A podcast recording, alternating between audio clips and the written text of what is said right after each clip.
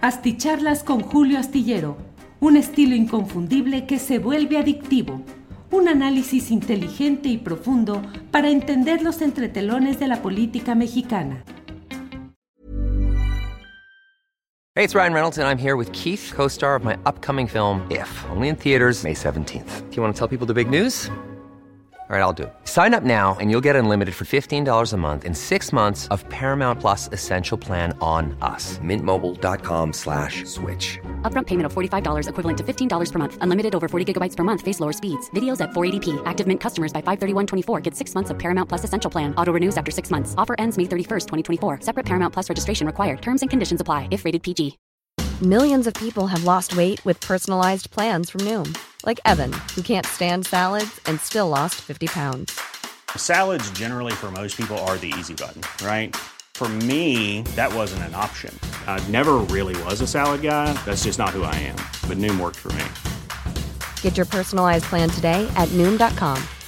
Real Noom user compensated to provide their story. In four weeks, the typical Noom user can expect to lose one to two pounds per week. Individual results may vary. Muy buenas noches, muy buenas noches. Ya estamos aquí en una videocharla astillada más. Muchas gracias por acompañarnos en este lunes 2 de octubre de 2023. Apreciamos mucho que estén con nosotros quienes van llegando desde diferentes partes del país y del extranjero. Ya están por aquí muchos comentarios, saludos, mm, incentivos de ya es hora, no te tardes. Y ya estamos aquí con todo esto. Muchas gracias muchas gracias por sus comentarios que van llegando de diferentes partes del país y del extranjero. Eh, Javier Flores Infantiles dice, lo bueno es que fui el primero. Eso, muy bien. Eh, mm, eh, Elías Llamas dice, Julio Astillero, ponte las pilas, di la verdad de lo que está pasando en Jalisco con Alfaro. ¿Cuál de todas las muchas cosas que están pasando? En Jalisco con Enrique Alfaro, los problemas electorales que tiene, la pérdida de puntos de popularidad, la batalla para tratar de imponer a Clemente Castañeda y la inseguridad pública creciente y galopante que hay en el estado de Jalisco y particularmente pues en algunas zonas muy definidas y desde luego en algunas partes del área metropolitana de Guadalajara. Gracias, eh, gracias a todos quienes están aquí llegando. Muchas gracias. Y bueno, déjeme ir entrando en materia.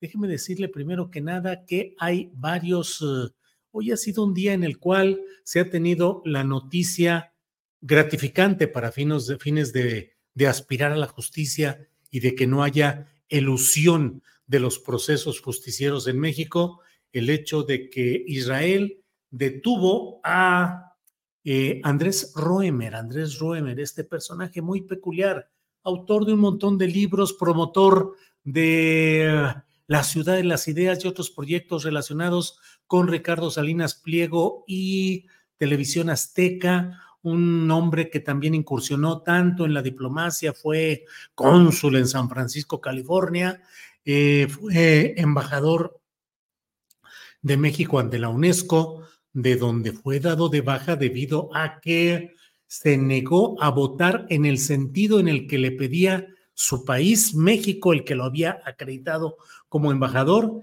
y prefirió hacerlo a favor del Estado de Israel, es decir, no quiso votar una resolución que iría en contra del Estado de Israel y bueno, eso que le valió reconocimiento de diversos ámbitos de aquel país, pues generó naturalmente el que se le diera de baja de ese ámbito.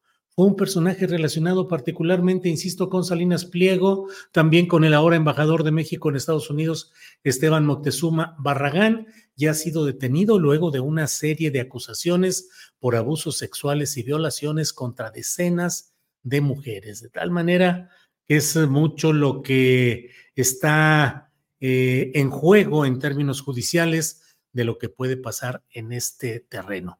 Pero mm, eh, es una noticia positiva el que Israel haya decidido detenerlo. Paseaba libremente por Israel, fue videograbado la última ocasión hace un día o dos días, caminando por alguna calle eh, de aquella nación. Y bueno, pues ahora ha sido detenido. Esperemos que no sea una forma de decir, ya soltamos un caso, pero no soltamos el de Tomás Cerón de Lucio, que es un personaje, como usted sabe, un operador criminal, no el de primerísimo nivel, pero sí el operador en segundo nivel más importante, creo yo, de todo este proceso de la criminal verdad histórica que postularon Enrique Peña Nieto y Jesús Murillo Caram. Y bueno, aquí lo que tenemos es eh, el hecho concreto de que está en vías de extradición. El presidente de la República ha dicho que así le informaron que van a extraditar a Roemer, eh, pero falta saber qué sucede con Tomás Herón. No vaya a ser que ahí vaya a decir Israel, aquí no pasa nada, aquí no, no avanzamos en este terreno. Em, miren, aquí hay un adivino. Mañana seguramente no se presenta Carolina Rocha, dice Roberto García, y sí, efectivamente, mañana no va a estar debido a una laringitis terrible que trae. Eh, el sábado anterior en su programa de televisión azteca pudo terminar el programa o pudo conducirlo muy a fuerza con una voz muy forzada está en reposo, tiene que mantener reposo. O, hoy en la mañana temprano me comentó, me dijo, yo creo que no voy a poder estar mañana y efectivamente eh, la voz, una voz muy, muy, muy, muy quebrada y muy eh, fatigada, muy imposible pues de seguir adelante y lo mejor en esos casos siempre es descansar la voz. Bueno, voy a avanzar un poquito con algunos eh, clips de la conferencia de prensa que dieron hoy denunciantes contra Andrés Roemer. Eh, uno de ellos, de estos eh, espacios, de estos segmentos, es el de la abogada Jimena Ugarte, representante de las denunciantes por parte del Instituto Mexicano de Derechos Humanos y Democracia. Ella reconoce que hoy se da un avance muy importante, se abre la posibilidad de la extradición, pero condena que no ha habido ni información ni acompañamiento de parte de las autoridades hacia las denunciantes. Escuchemos. Que pasar prácticamente más de dos años y medio, porque la primera orden de aprehensión surge en mayo del 2021. Desde entonces, pues no se había logrado eh, grandes avances relacionados con el proceso de extradición y aun cuando las víctimas que son parte de una investigación o eh, dentro de la fiscalía pues habían solicitado información sobre este proceso tanto ante las autoridades locales como la Fiscalía General de Justicia de la Ciudad de México como autoridades federales, esto es la Unidad Internacional de la FGR y la Secretaría de Relaciones Exteriores, pues la información que se había dado sobre este procedimiento en realidad era muy poca, ¿no? No obstante que ellas tienen derecho a ser partícipes y a estar debidamente informadas de un procedimiento que les atañe por ser parte de una investigación criminal que se está llevando a cabo eh, en contra de Andrés N.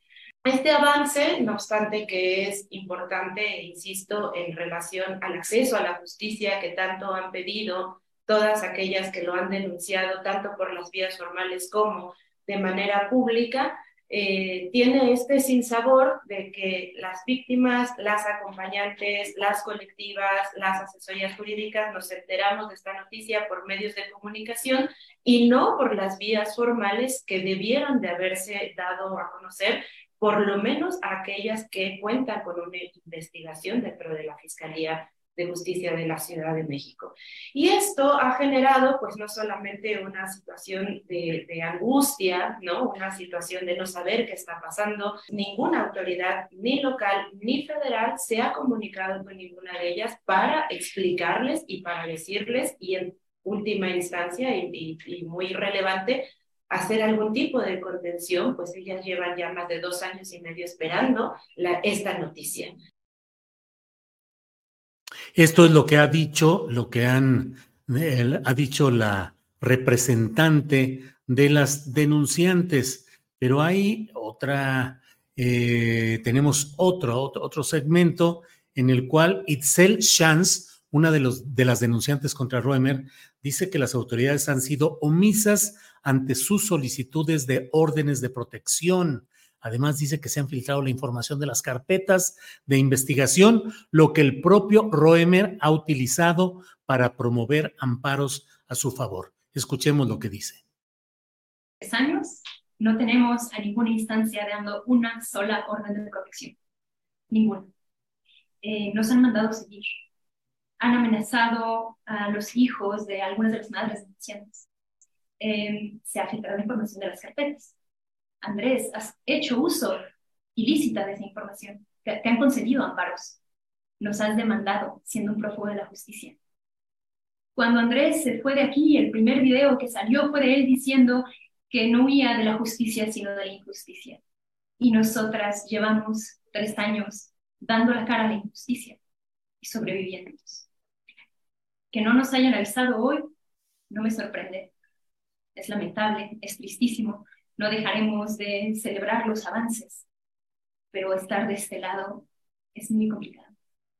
No están aquí hoy mis compañeras, pero hemos estado caminando juntas y seguiremos haciéndolo hasta el digno final y a pesar de todas las irregularidades que denunciamos en voz alta, porque claro, sí es muy importante llevar a Andrés um, a, algún tribunal y llegar hasta el digno final, mucho más importante es la integridad de cada una de nosotras. Y, y seguiré apostando por ello.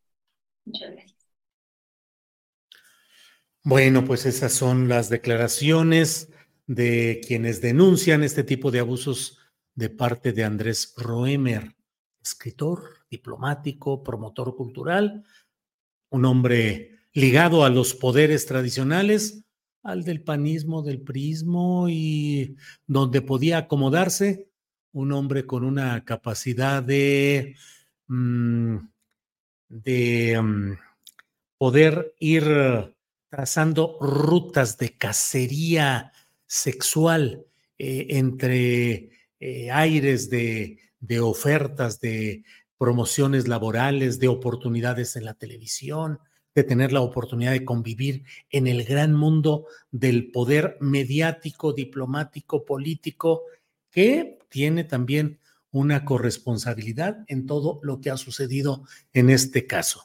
Vamos a ver cómo sigue todo ello y esperemos que no se convierta en otro caso emblemático en los cuales pues los procesos judiciales se entrampan no solo por el poder, poder judicial, que es algo que un día de estos hay que platicar de ello y analizarlo con más cuidado. Sí, el poder judicial federal está absolutamente mal, corrupto en términos muy generales, desde abajo hasta arriba, jueces, magistrados, ministros, como luego se dice, con sus excepciones, pero en lo general un enorme ámbito de corrupción en ese Poder Judicial. Pero no son los únicos. Los procesos se integran por las uh, carpetas de investigación, por las propuestas que hace el órgano autónomo, ahora llamado Fiscalía General de la República o Fiscalías de los Estados, antes Procuradurías dependientes abiertamente del Poder Ejecutivo, es decir, del presidente de la República o el gobernador de cada estado, pero ahora lo que hay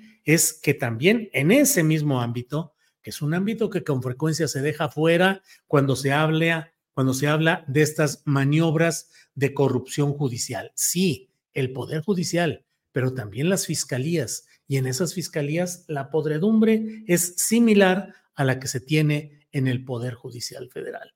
Así es que esperemos que en este caso de Roemer no entren en acción el poderío económico de las élites que han apoyado a Roemer, su salida, su evasión. Esperemos que pueda haber justicia en este caso.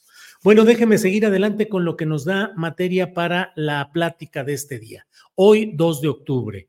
Hoy, 2 de octubre, dos uh, fechas, una trascendente histórica sin lugar a dudas, que es la de la represión contra los estudiantes en el propio, eh, en la plaza de las tres culturas de Tlatelolco. Un momento crucial para entender lo que es la historia nuestra, sobre todo lo que es el desarrollo político y democrático, por llamarle de alguna manera, que nos ha llevado al momento político en el cual hoy estamos instalados. Eh, el movimiento de 1968, encuadrado en una serie de movilizaciones, ya lo hablaba hoy nuestro compañero Jorge Meléndez en la mesa de periodismo de 1 a 3 en Astillero Informa.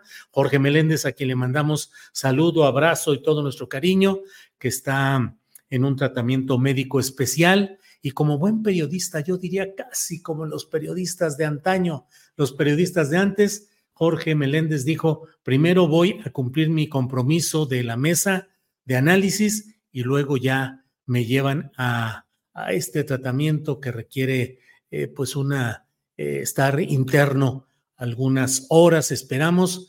Y bueno, pues ahí está Jorge Meléndez, a quien le mandamos cariño, abrazo, amor de compañeros. Eh, entonces le decía, pues, el movimiento del 68, Jorge Meléndez decía cómo tuvo presencia y repercusiones en varias partes del mundo, pero esencialmente lo que constituyó en México fue el grito, como este documental cuyas escenas estamos viendo por aquí, pero el grito de una sociedad harta del autoritarismo, del engaño, del control autoritario de las élites en aquel tiempo encabezadas por el prismo, con la presencia de Gustavo Díaz Ordaz, un hombre de talante represivo nato, eh, Gustavo Díaz Ordaz, que ocupaba la presidencia de la República, Luis Echeverría Álvarez, otro represor maquiavélico y, psicópata, eh, que luego fue el sucesor, fue el quien suplió a Gustavo Díaz Ordaz, y en medio de una élite política dispuesta a aplaudir y a celebrar la fuerza y los, bueno, entre ellos Porfirio Muñoz Ledo, que era diputado y que también con todo el verbo y la capacidad oratoria e intelectual que tenía, pues al servicio de los momentos del poder al que él estaba sirviendo. Y en este caso, él, como muchos más, pues sacrificando dignidad, compromiso eh, y poniéndose al servicio de esas causas represivas y demás. Eh, creo yo que es muy importante que tengamos una noción clara de que el proceso que hoy vivimos, y que luego hay quienes creen que proviene este proceso solamente de momentos específicos de los últimos cuatro o cinco años.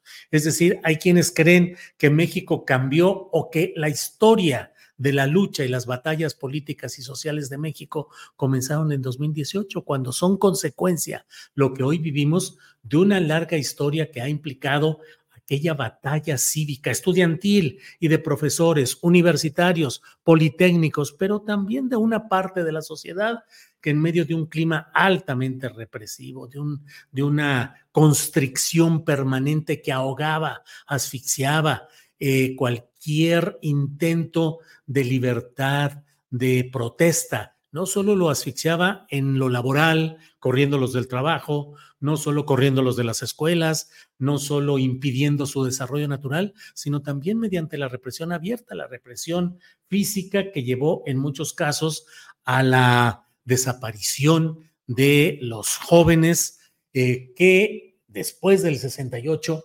varios de ellos optaron por la vía armada ante la desesperación de un sistema totalmente cerrado, un sistema político que no permitía el disenso, la crítica ni la organización electoral eh, eficaz para ir contra ese sistema.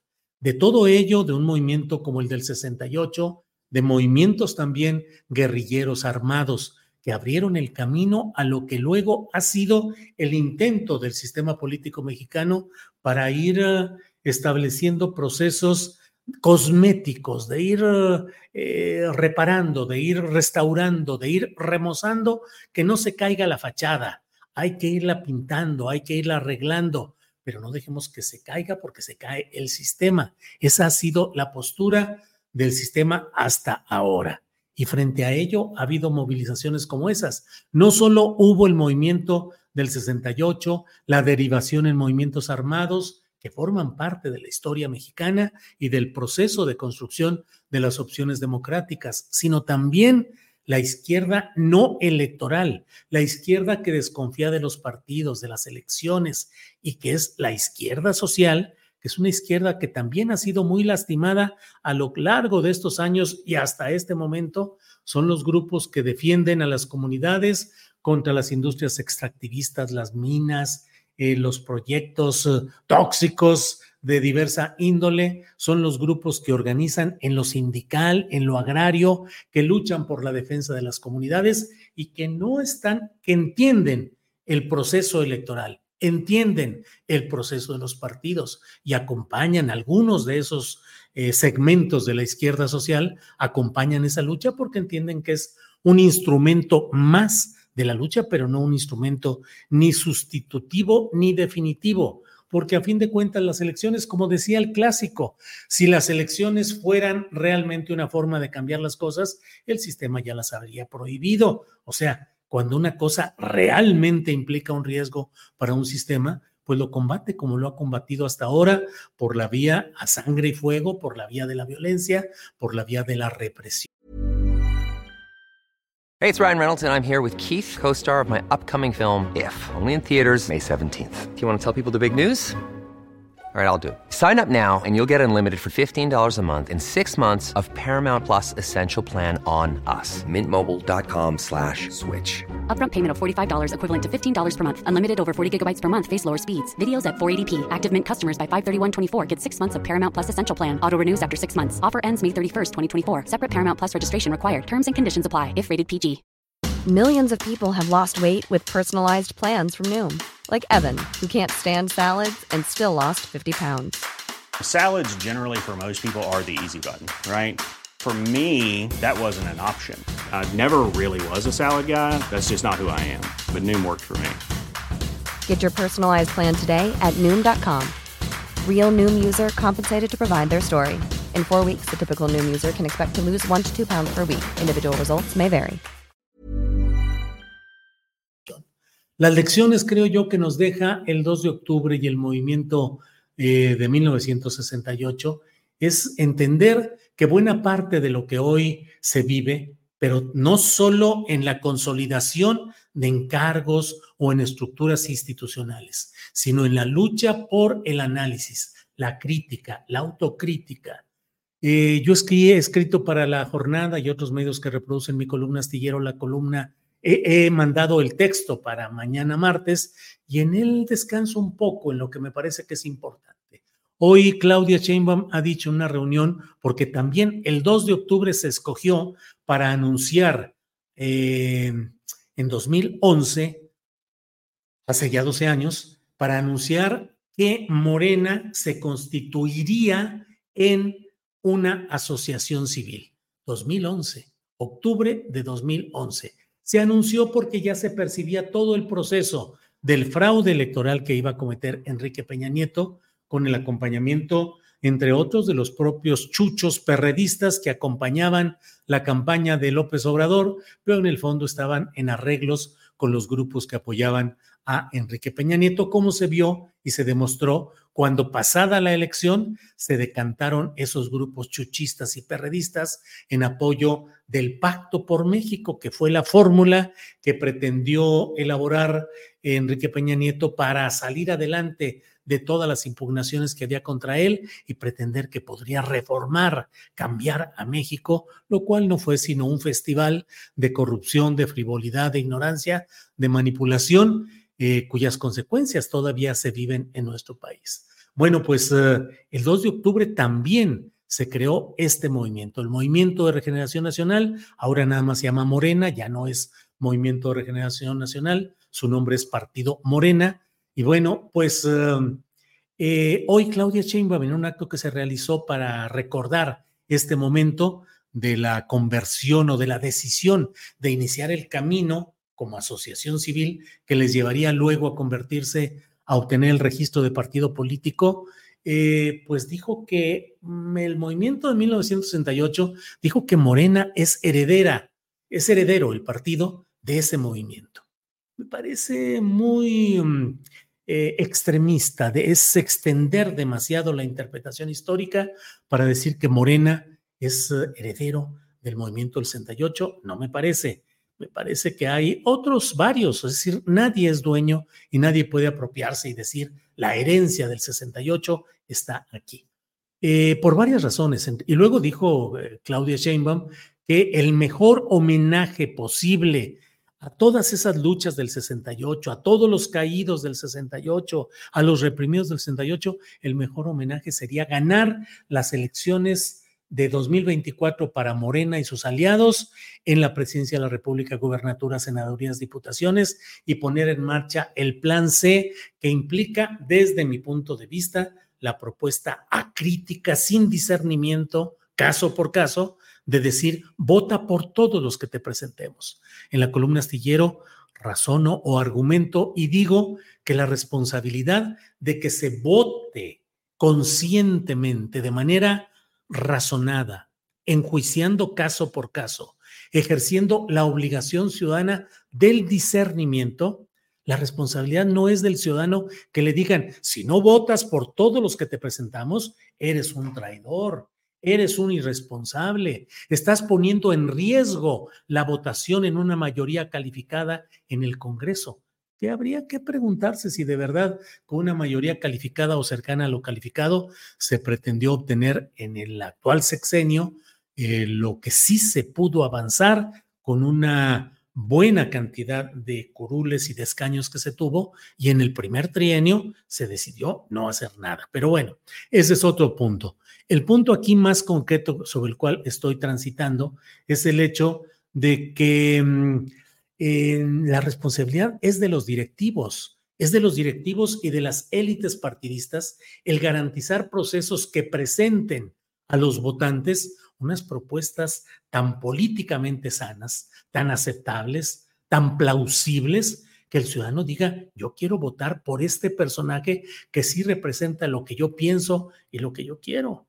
Pero cuando un plan C sirve para meter, pero a los más contrarios al pensamiento de regeneración nacional, a derechistas, a la ola azul panista, y a una serie de personajes, y ya no voy a hablar de Harfuch, eh, pero claro que por ahí está, de todo ese tipo de personajes, ¿de veras se tiene que votar sin discernir, sin ejercer el raciocinio? Decir, no, bueno, pues es que las listas completas como vengan, hay que votarlas a ojos cerrados. Yo creo que no es así. Pero por otra parte, también le comento pues lo que es eh, mi razonamiento de que estos dos de octubre son importantes y son trascendentes. La construcción de un partido que ha ganado una mayoría de las posiciones legislativas y de gobiernos estatales y el gobierno federal es un paso adelante en la construcción de alternativas y de opciones. Eh, con altibajos, con claroscuros, con fatiga, con enredos, con retrocesos y también con puntos positivos que se han logrado. Pero por otra parte, no perdamos de vista la gran enseñanza o las enseñanzas del 2 de octubre, ejercer la crítica, luchar contra autoritarismos, no dejarse llevar por eh, voces únicas o cupulares. El movimiento del 68 fue un ejemplo de lucha y de decisiones colectivas del Consejo General de Huelga, de las asambleas eh, duras, terribles que se había, asambleas en las cuales de verdad que estuve pensando hoy en eso. Si a una asamblea de aquel movimiento del 68 le presentaran los perfiles que luego Morena presenta o propone como candidaturas a puestos de elección popular, el San Quintín, el zafarrancho ideológico y político que se armaría ante esas asambleas comunitarias eh, profundamente eh, críticas, terriblemente participativas, hasta además o sea, horas y horas de asamblea, de discusión, de proponer, de contravenir, de contrapuntear, de analizar. Híjole, esas listas de candidaturas yo creo que saldrían entre abucheos y entre muchas cosas. No digo todas, pero una buena parte de ellas. De tal manera que mantengamos el espíritu abierto de lo que fue el 68, mantengamos el espíritu libre, crítico, mm, no complaciente, no entregado a la, al mayoriteo y tengamos en cuenta que de esos movimientos, de esas luchas como hoy las de los padres de los 43 de Ayotzinapa, es de los que se ha nutrido la vertiente que ha ido haciendo avanzar a nuestro país un poco más allá de lo que quisieran los factores retardatarios que siempre han estado frenando y constreñendo.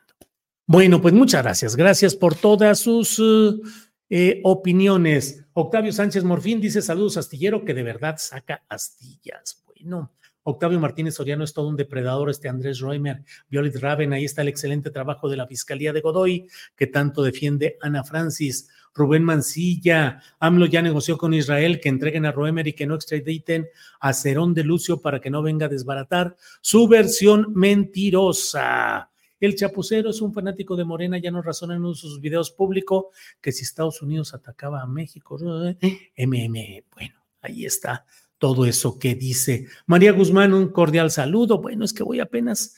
Ángeles Guerrero, bueno, pone ahí. Um, Violet Raven, que ya hablamos de ella también. Por aquí. Eh, Oscar Conde Pérez dice, por eso el presidente repite y una otra vez, para los jóvenes, para que se enteren, aprende Julio. Bueno, aprenderé, Oscar Conde. Mm, Pedro Javier Pérez Rodríguez y entre los periodistas que firmaron el pacto por México estaban el actual presidente Morena, Mario Delgado. Qué casualidad. Pedro Javier Pérez Rodríguez, como luego hay tanto enojo aquí porque digo cosas que molestan a algunos uh, oídos que quisieran que no recordáramos esas cosas, no mencioné lo de Mario Delgado, pero ver a Mario Delgado hoy echando el rollo y diciendo este puño sí se ve y revolucionarios y la constitución. A ver, a ver, a ver, a ver, espérate. Mario Delgado ¿De veras? ¿Mario Delgado? ¿De dónde? ¿Cuál es la congruencia? ¿Habrá sido un operador muy eficaz en estos momentos de este, este paso por la presidencia de Morena? Pues yo no lo sé, lo pondría en duda porque a mí no me parece que los resultados cuantitativos aritméticos de ganancia signifiquen un progreso en términos de la victoria de las convicciones y de la ideología progresista o avanzada. No me parece así, me parece lo contrario. Pero bueno, pero Mario Delgado es, no, no, no puede estar ahí, no puede, y sin embargo, pues es un ejemplo de ese camaleonismo, de ese acomodo que está por ahí. Francisco Leal Ramírez, buenas noches, Julio Auxilio para huir a Topolobampo y desde agosto para Colima con el mismo problema de las plantas de amoníaco. Híjole, Francisco Leal Ramírez, no sé si me han mandado información de este tema de Colima ya en otra videocharla les dije, eh, les pedí que ojalá y me comentaran mm, de estos datos del tema de Colima, pero estaré atento. Ángel Santos dice, claro que la izquierda tiene historia en el 68 y desde antes. Em, Rodolfo Sala Solac dice, pues yo sí votaré todo por Morena. Los prianredistas no deben regresar al poder. Se necesita llevar a cabo el plan C. Rodolfo Salas, y si los prianredistas son los que se están ahora postulando a través de Morena, si los prianredistas son los que vienen ahora, Manuel Espino, candidato a senador por Durango o candidato a diputado federal, em, eh, Gabriela Jiménez, candidata a diputada federal, eh, y así por el estilo, así por el estilo. ¿Qué va a hacer Rodolfo si esos prianredistas buscan ahora regresar al poder por la vía de las candidaturas de Morena. Pati Pavia dice lo mismo pasa cuando habiendo un candidato hombre por cuota de género, tengamos que votar por una mujer que ni al caso, lo dice Pati Pavia. Eh, bueno, la única opción de verdadera izquierda es clara, dice Seacatl, Gabriel Flores. El 68 fue la puerta para que en México se empezara a hablar de verdadera democracia. Eh, Beatriz Ramírez, así es, Julio, reprobado esa lista de candidatos por un genuino Consejo General de Huelga Estudiantil. Beatriz Ramírez, pues sí. Eh, Harfush no, dice Eisa. Eh, María Guzmán nos envía un súper sticker. Muchas gracias, María Guzmán.